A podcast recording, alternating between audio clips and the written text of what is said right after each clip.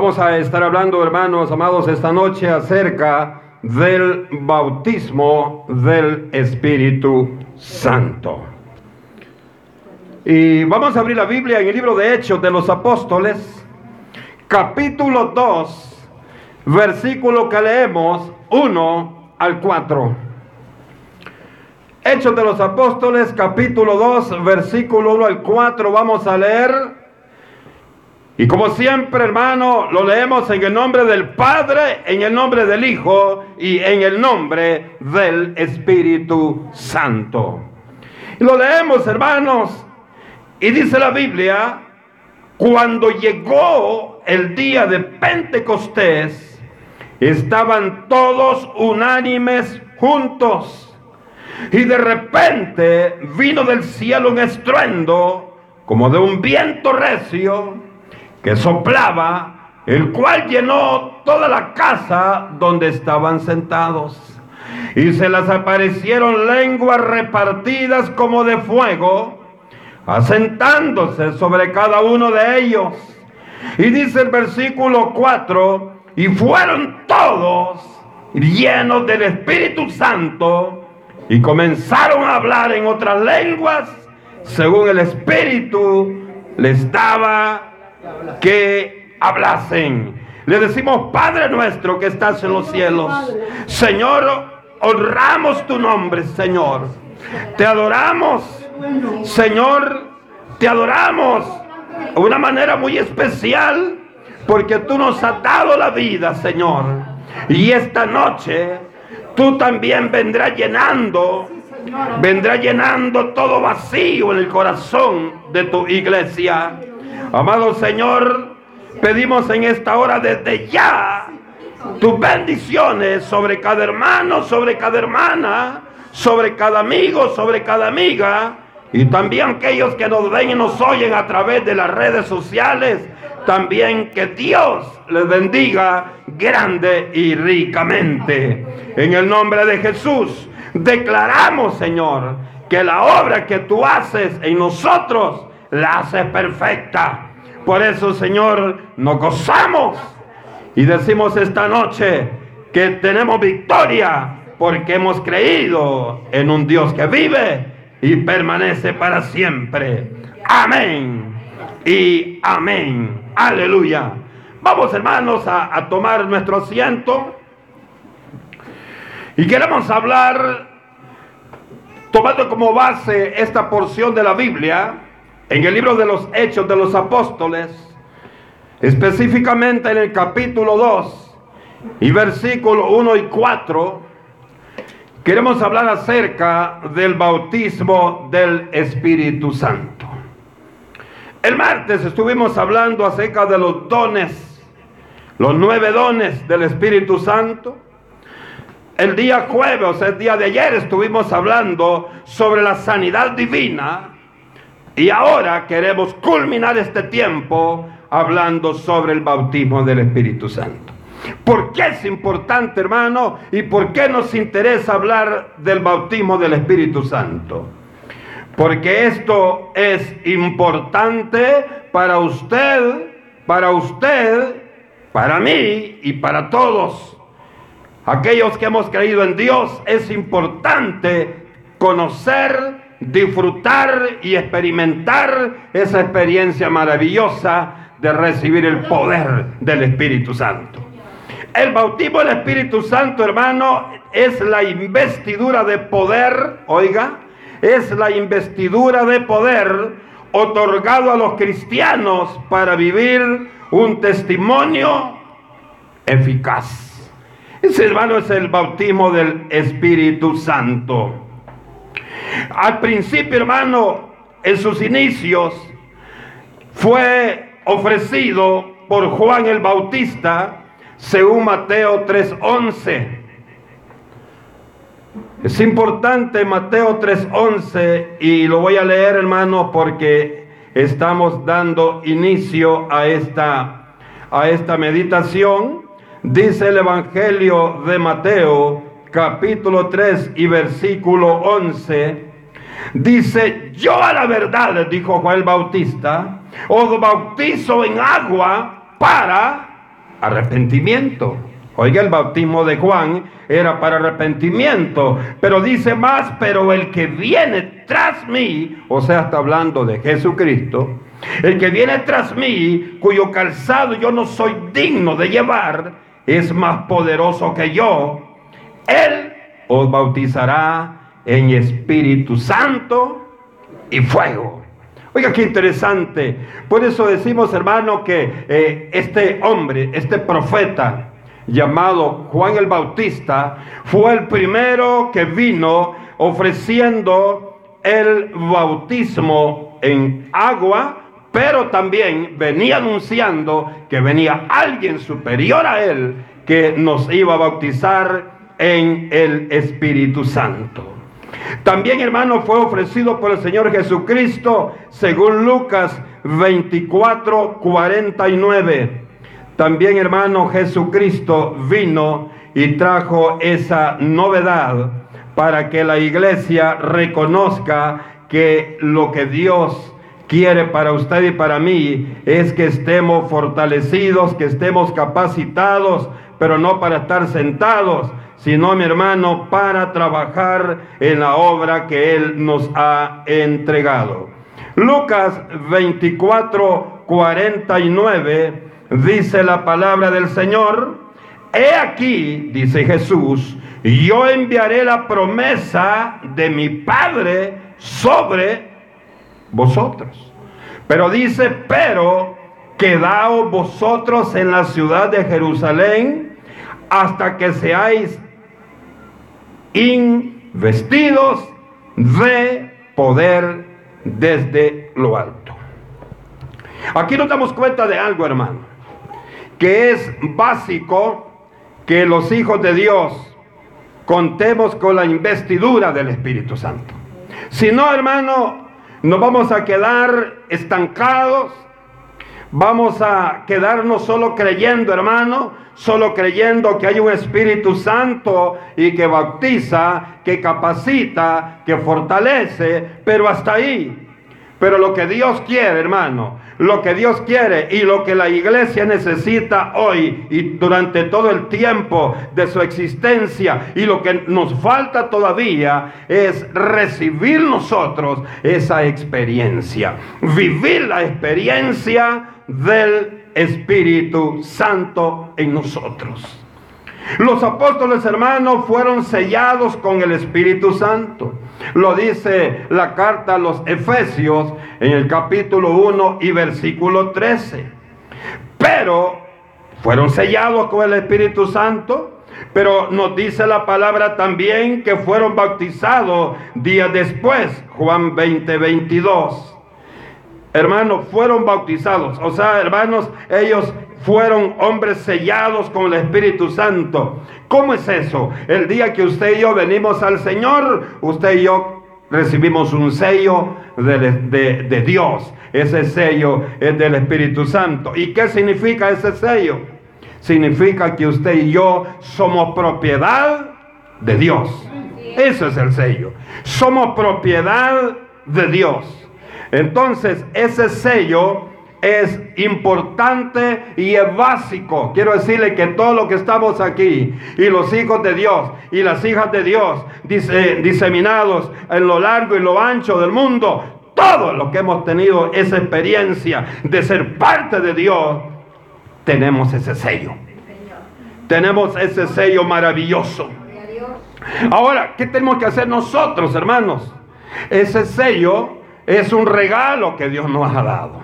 Entonces usted y yo que tenemos que hacer es no descuidarnos, sino hermano, valorarlo, cuidarlo, atesorarlo, porque eso es lo bueno y agradable ante los ojos de Dios. Hermano, cuando Felipe predicó en Samaria, dice que hubo muchas conversiones y bautismos en agua, pero días después dice llegaron los apóstoles Pedro y Juan y cuando ellos llegaron recibieron el bautismo del Espíritu Santo. Lo dice el libro de Hechos en el capítulo 8 amados hermanos, versículo 12 al 15. Nos dice, hermano, que recibieron el bautismo en agua, Pero posteriormente llegó Pedro y llegó Juan y oraron, pusieron manos sobre ellos declarando el bautismo del Espíritu Santo y ellos recibieron el bautismo del Espíritu Santo. El apóstol Pablo, hermano, se convierte allá en Hechos capítulo 9, versículo 1 al 5, pero fue tres días después que recibió la investidura de poder según Hechos 9, 17. Tres días después que fue convertido, él recibe la investidura del Espíritu Santo. La señal, hermano, la señal es importante, la señal externa de haber sido bautizados en el Espíritu Santo, ¿qué es? Eso lo vemos allá, hermano, en Hechos 10, 44 y 45. La evidencia de que ustedes hemos sido bautizados, amado hermano, por el Espíritu Santo, y lo vamos a leer mejor, Hechos 10, 44, lo leo, Hechos 10, 44 al 46. Oiga qué interesante lo que dice acá la palabra. Dice, mientras aún hablaba Pedro, estas palabras, el Espíritu Santo cayó sobre todos los que oían el discurso. Y los fieles de la circuncisión que habían venido, oiga, qué interesante, con Pedro, se quedaron atónitos de que también sobre los gentiles se derramase el don del Espíritu Santo, porque los oían que hablaban en lenguas y que magnificaban a Dios. Entonces, amados hermanos, la evidencia del bautismo del Espíritu Santo es el hablar en lenguas. Esa es la evidencia. Hermano, ¿qué es evidencia? Esa es la prueba de que usted y yo hemos recibido el bautismo del Espíritu Santo. Ahora hay una situación, amados hermanos. Y es que la, vez anterior que hicimos esto, muchos recibieron el bautismo del Espíritu Santo acá. Muchos hablaron lenguas. Pero ¿sabe qué pasa? Hermano, que después caen en un miedo, un temor y, guardan, guardan el, el, regalo que Dios les ha dado. Y ya, hermano, hablaron un tiempo y después ya no. Y, y Dios, hermano, nos da eso. ¿Sabe para qué? Para que usted dé muestras de que Dios está derramándose todavía en su pueblo. Esto es importante. Al igual, hermano, que la iglesia primitiva. ¿Cuál es la iglesia primitiva? Es la iglesia apostólica. ¿Y cuál es la iglesia apostólica? Es la iglesia, hermano, que tuvo su apogeo en los primeros 100 años de la era. ¿Verdad? Esa, hermano, esa es la, la iglesia primitiva. La iglesia actual, hermano, la iglesia actual, igual que la iglesia primitiva, sigue recibiendo el bautismo del Espíritu Santo. Igual, hermano, que la iglesia primitiva. ¿Por qué, hermano? Porque es una promesa de Dios. Y la promesa de Dios, amados hermanos, las promesas de Dios se cumplen.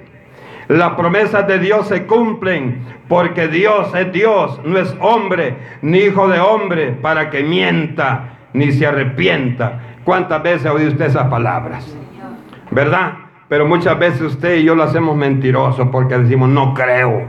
Pues yo le digo esta noche, créalo porque Dios es fiel.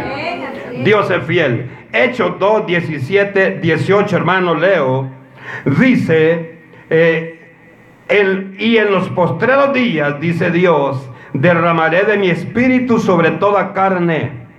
Y vuestros hijos y vuestras hijas profetizarán, vuestros jóvenes verán visiones y vuestros ancianos soñarán sueños.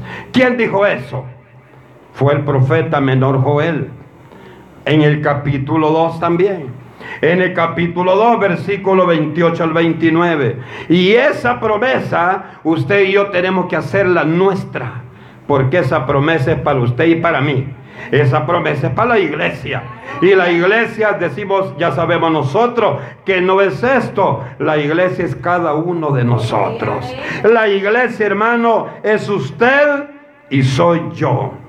Ahora, puesto, hermano, hay algo interesante también, puesto que eh, recibir el bautismo en el Espíritu Santo, la persona recibe tal experiencia y vive una transformación en su carácter como en el caso de Pedro. Usted sabe, hermano, usted y yo conocemos a Pedro, no físicamente, pero lo conocemos a través de la palabra. Era una persona inconstante en su vida personal, pero sabe, hay algo interesante, es que a pesar de todo eso, él cuidó el llamado que recibió de parte de Dios.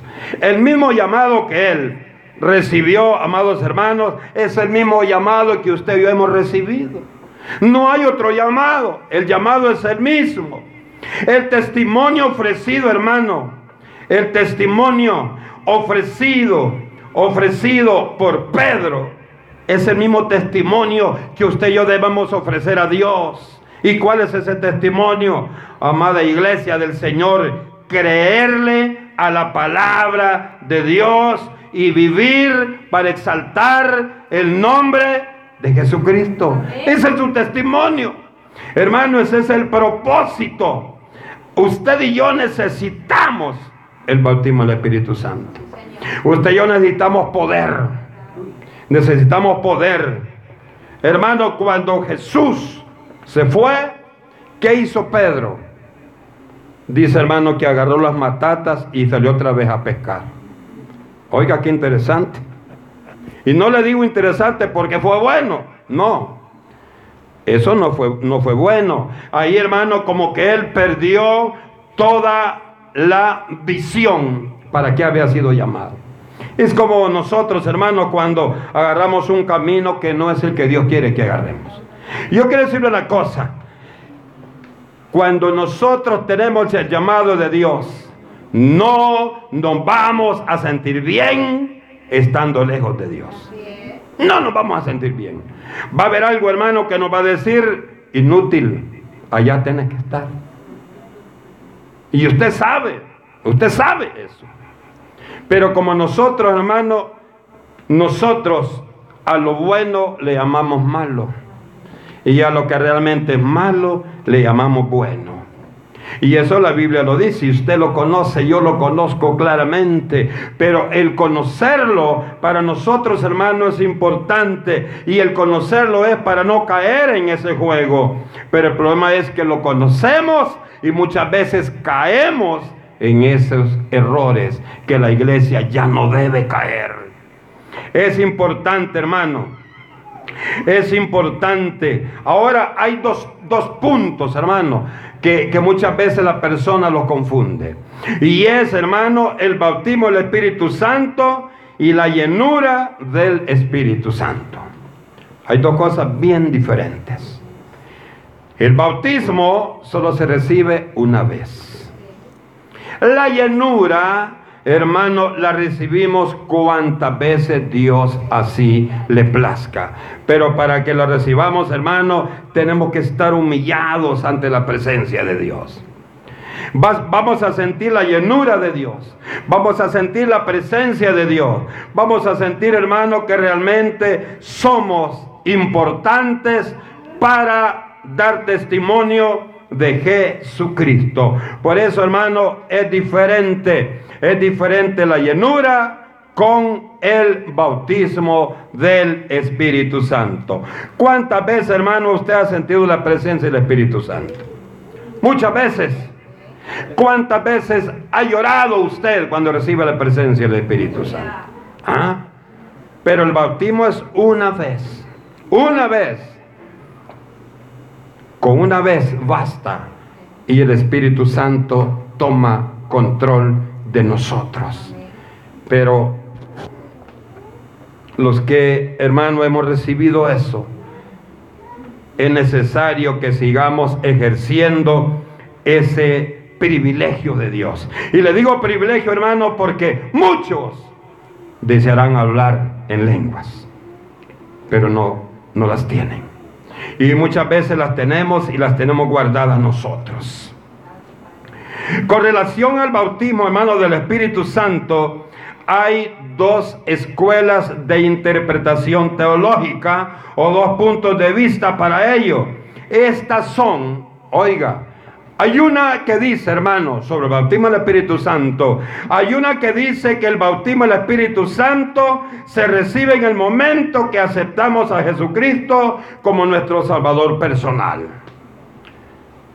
Hermano, manejan eso, enseñan eso, creen eso, pero nosotros aquí en Misión Cristiana La Roca no lo creemos así. ¿Qué es lo que creemos nosotros, hermano, amado hermano? Lo que creemos es que como el caso nuestro, el bautismo del Espíritu Santo es parte de los nueve dones del Espíritu Santo. El bautismo del Espíritu Santo, hermano, es parte de los nueve dones. ¿Y por qué le digo eso? Porque cuando vemos los nueve dones en el capítulo 12 de Primera de Corintios, uno de los dones es ese. Uno de los dones, amado hermano, es el hablar en otras lenguas. Y el hablar en otras lenguas, hermano, ya dijimos que es la evidencia de que hemos recibido el bautismo del Espíritu Santo. Entonces es uno de los nueve dones que encontramos en la palabra del Señor. Y eso lo vimos ahí, hermano, cuando leímos la, porción inicial, en el Hechos capítulo 2, versículo 1 al 4. En el 10, 44, 46, hermanos, en el 19, 6. De Hechos también, hermano, vemos este, este caso bien eh, claro. 19, 6. Lo voy a leer, hermano capítulo 19, versículo 6 del libro de los Hechos de los Apóstoles. Y dice la Biblia, y habiéndoles impuesto Pablo las manos, vino sobre ellos el Espíritu Santo y hablaban en lenguas y profetizaban. Oiga, está más claro, hermano, no se puede. Entonces, ¿qué significa eso? Que vamos a recibir nosotros el bautismo del Espíritu Santo, pero eh, la evidencia clara es que hablemos de, hablemos en lenguas, porque es, hermano, eso nos va a dejar a nosotros sin ninguna duda que eso es, hermano, una de las realidades bíblicas que hemos recibido el bautismo del Espíritu Santo.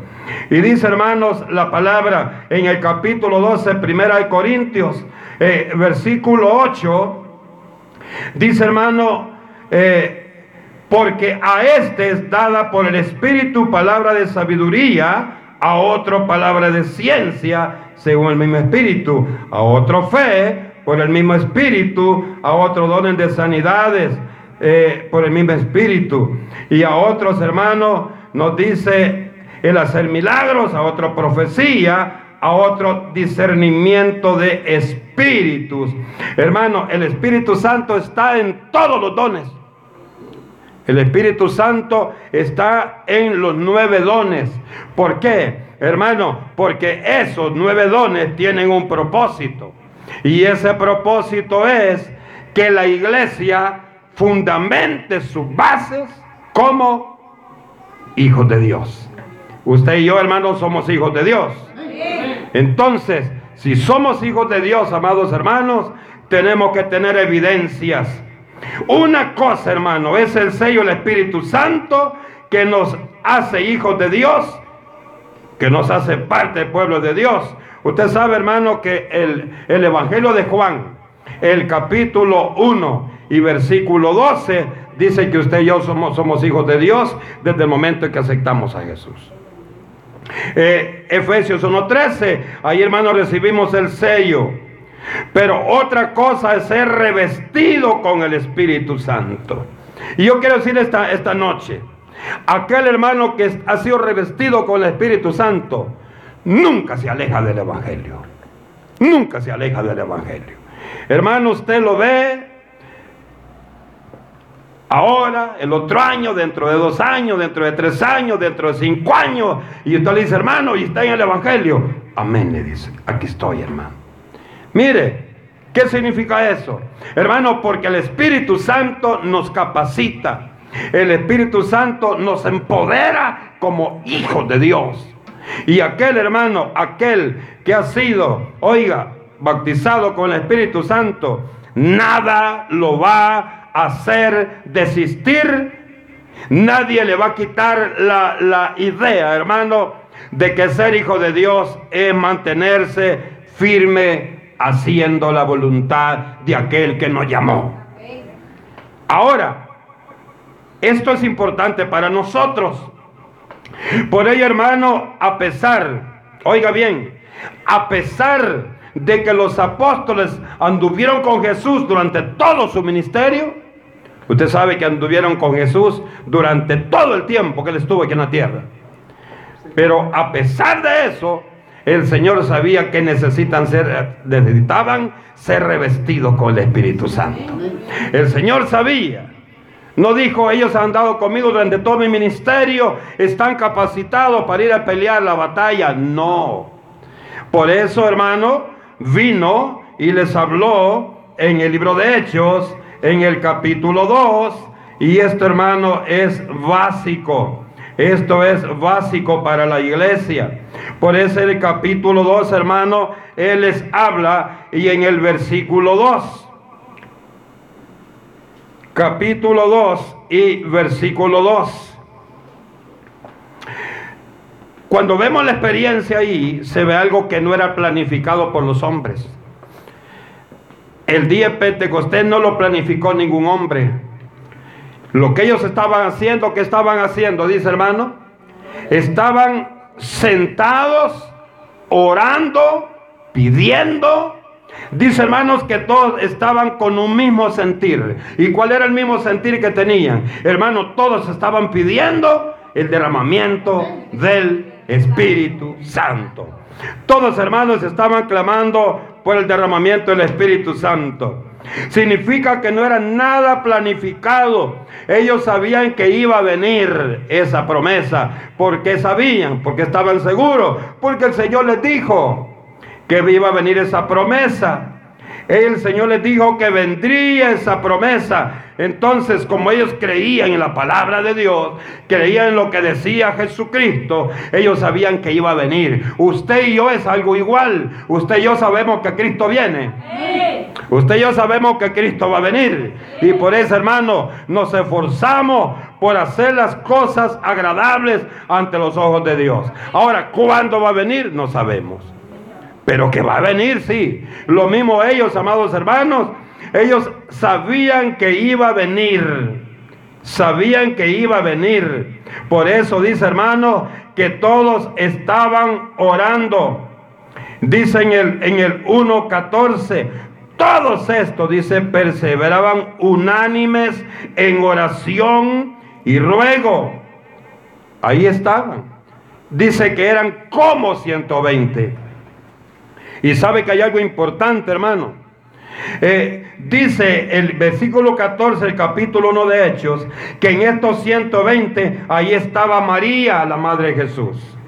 Ahí estaba, hermano, orando ella también. Estaba orando, dice el libro de Hechos, porque ella también quería recibir la fortaleza del derramamiento del Espíritu Santo. Ah, entonces no podemos decir, hermano, que María era superior a Jesús en ningún momento. Y los que lo creen así necesitan leer la Biblia, necesitan conocer la verdad, porque mientras no conozcan la verdad, hermano, van a estar maniados con mentiras.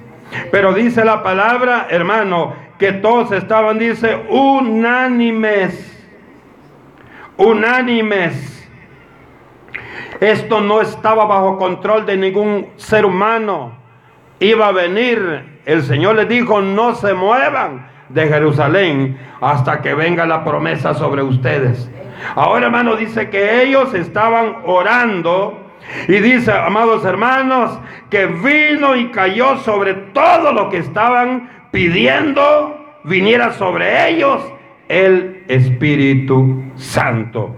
Cuando yo veo esto, hermano, me da mucho gozo. ¿Por qué, hermano? Porque todo lo que Jesucristo nos dice que va a suceder, va a suceder. Entonces, amados hermanos, tenemos que tener ese control, esa fe, esa convicción que Dios es fiel con sus promesas.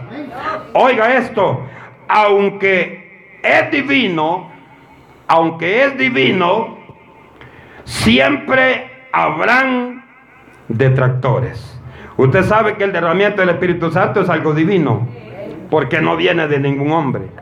Pero a pesar, mi amado hermano, a pesar de que cuando hablamos del Espíritu Santo, del poder del Espíritu Santo, de los dones del Espíritu Santo, del bautismo del Espíritu Santo, de la sanidad divina a través del poder de Dios y del Espíritu Santo, usted y yo, hermano, cuando oímos eso, le tenemos respeto.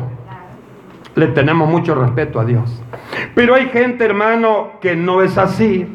El capítulo 12 y versículo 13 Oiga, hermano, dice que muchos de los que estaban ahí quedaron atónitos, o sea, hermano, admirados, hasta con la boca abierta. ¿Qué ha pasado aquí? Ve un montón de gente con la boca abierta. Como que eran, ¿qué? Momias, ¿verdad, hermano? Admirados. Pero habían otros en el 2.13, ¿qué dice ahí? Mas otros burlando le decían, estos están borrachos, estos están ebrios.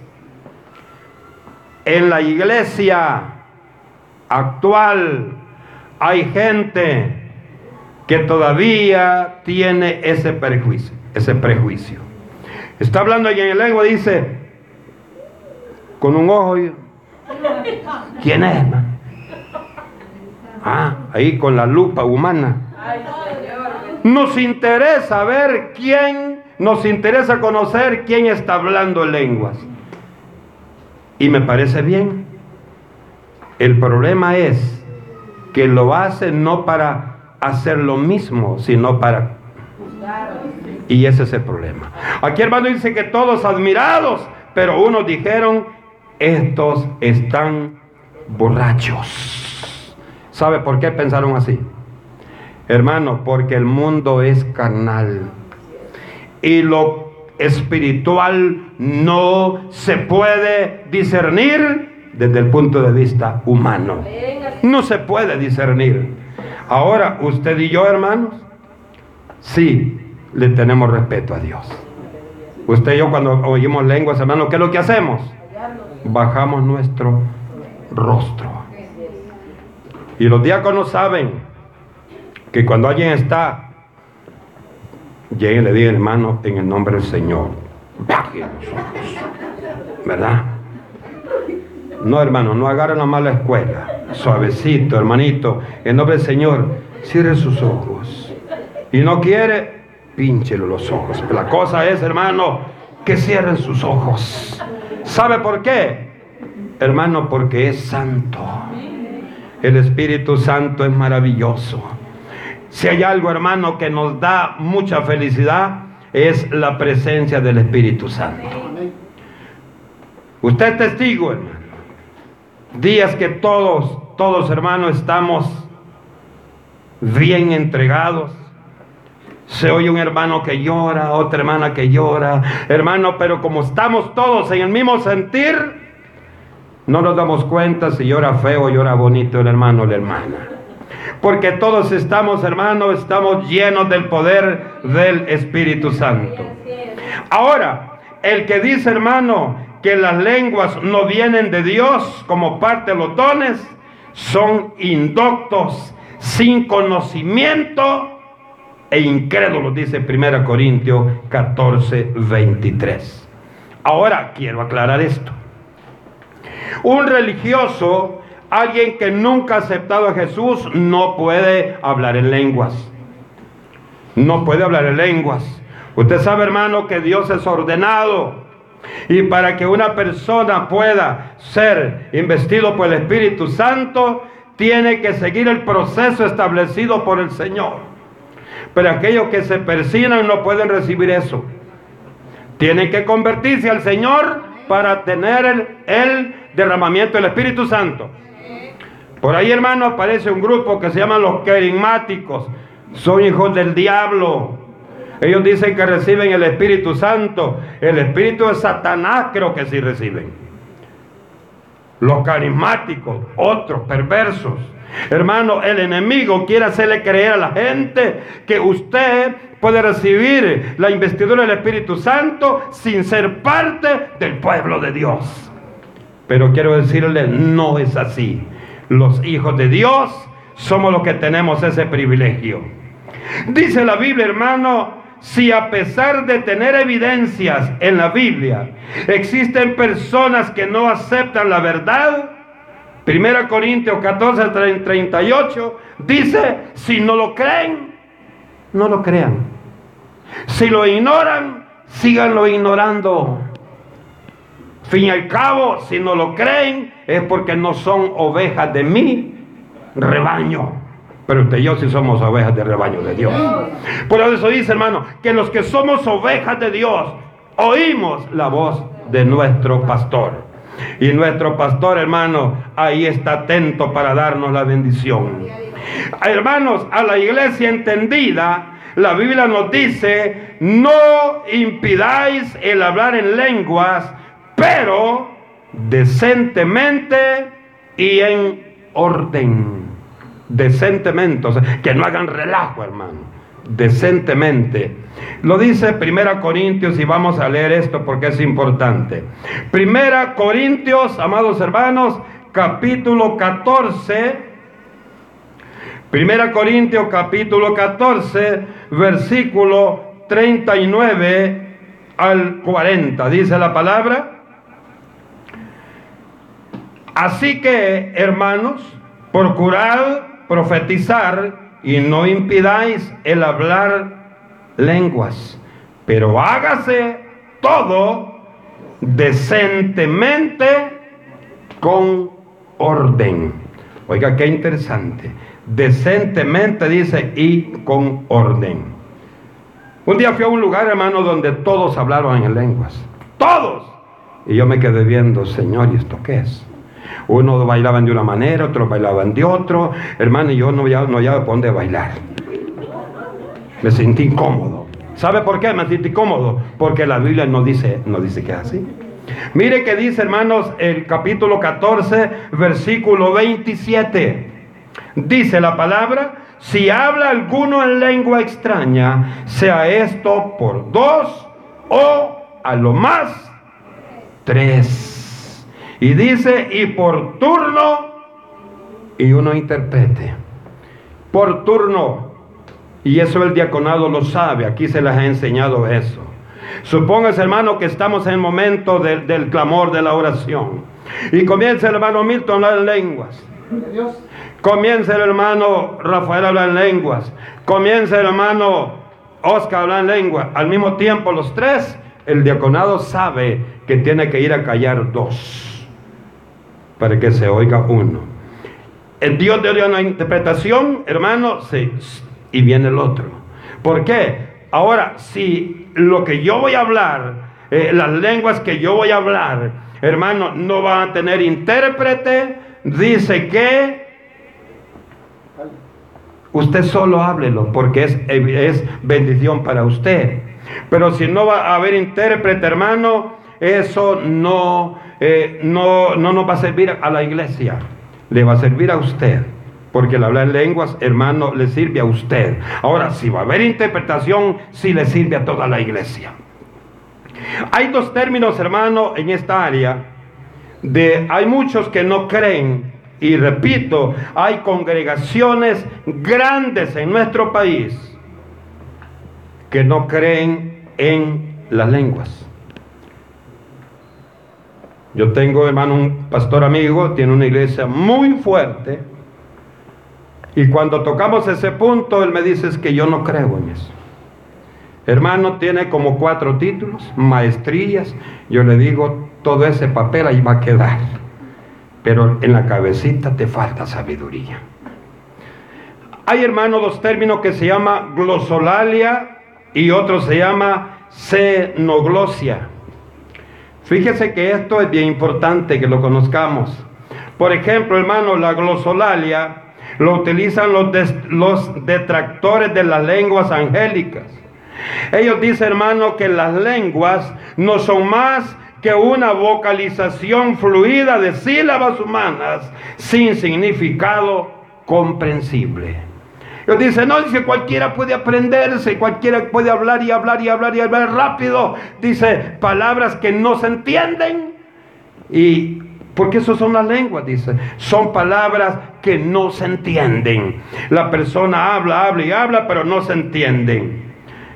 Eh, los psiquiatras, en el área de la psiquiatría, ellos dicen, hermano, que en las lenguas es un lenguaje compuesto por palabras inventadas y repetitivas.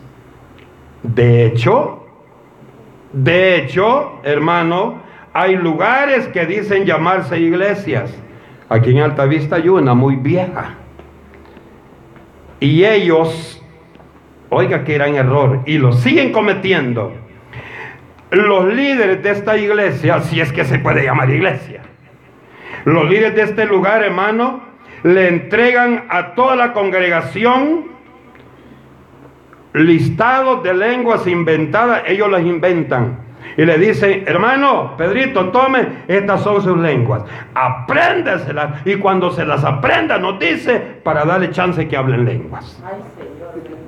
Hermano, y hay mucha gente, y son iglesias que están llenas de jóvenes, y como los jóvenes no leen la Biblia, se dejan arrastrar por estas grandes mentiras. Ahora, cuando eh, sucede esto, esto es un abuso de los ministros. ¿Cómo ve usted aquí que le diríamos aquí, hermanita? Venga, tome estas lenguas, apréndaselas. Y cuando se las aprenda, nos dice para celebrarle y que usted suelte la lengua. Oiga, qué tremendo, hermano. Ahora, ahí los ministros tendrán que dar cuentas ante Dios.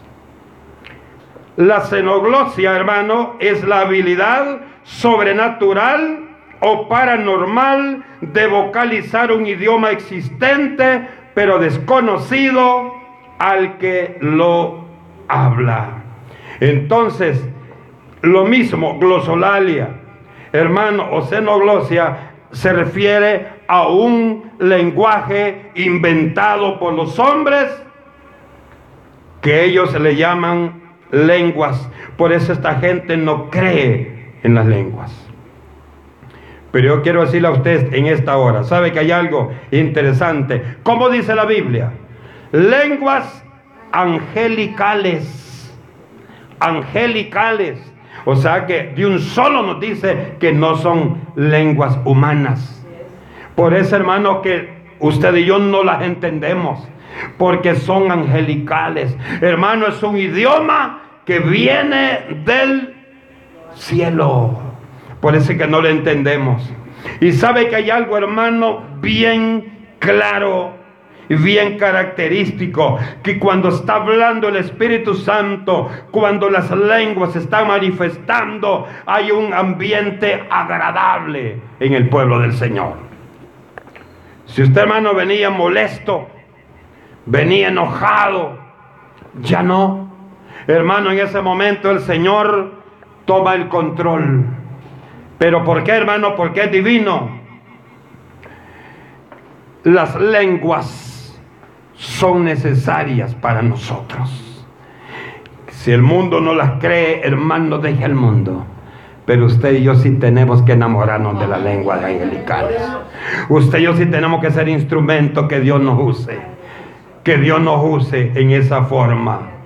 Hermanos, hagamos nuestra esta promesa de Dios la promesa del capítulo 2, versículos 17 y 18 de, de, Hechos, hermano, donde el apóstol Pablo nos recuerda las palabras del profeta Joel en el capítulo 2, versículos 28 y 29. Porque eso es lo que hace el apóstol Pablo. Hermano, nos repite la profecía, nos repite las palabras del profeta Joel. Y mire qué maravilloso. Dicen los últimos días derramaré de mi espíritu, dice el Señor. Y lo hizo a través del profeta Joel. Y ahora en el Nuevo Testamento hermano, el Señor le pone el sentir también al, a este siervo, al apóstol Pablo. Ahora, ambos eran siervos de Dios. Y el que le dio esa profecía fue Jehová. En el Nuevo Testamento fue Jehová a través de, de Jesucristo. Usted sabe que Jesucristo es el mismo Dios, ¿verdad? Amén. Entonces, en una forma unánime, todos en un mismo sentir, hoy, en este lugar, vamos a pedirle a Dios que se repite el día de Pentecostés. Vamos a pedirle a Dios que el Espíritu Santo venga y tome el control de nuestras vidas. ¿Por qué, mi hermano? Porque el Espíritu Santo nos va a dar fortaleza. El Espíritu Santo nos va a dar dominio propio. El Espíritu Santo no, no, no, no nos va a permitir retroceder. El Espíritu Santo es la garantía. Y si los apóstoles, hermano, no retrocedieron, si los apóstoles, amado hermano, no negaron su fe en Jesucristo, y si los apóstoles incluso por predicar el Evangelio, amados hermanos, tuvieron que dar su vida, tuvieron que ofrendar su vida, también usted y yo, por el Señor Jesucristo, podemos llegar a, lo mismo, hermano. Acuérdense que la vida, la vida nuestra no es de nosotros, sino que es de Dios. Nuestros cuerpos no son nuestros, sino que son de Dios. Y si vamos a ofrendarlos por hacer la voluntad de Dios, por hacer la misión que Dios nos ha dejado, por lo tanto, no podemos retroceder de la orden que Dios nos ha dado y la orden que hemos recibido de parte del Rey de Reyes y Señor de Señores. Por eso, hermano, en este momento yo le invito, cierre sus ojos. Amado hermano, incline su rostro. Y vamos a pedirle a nuestro Señor. Vamos a pedir el derramamiento del Espíritu Santo. Vamos a pedir el bautismo del Espíritu Santo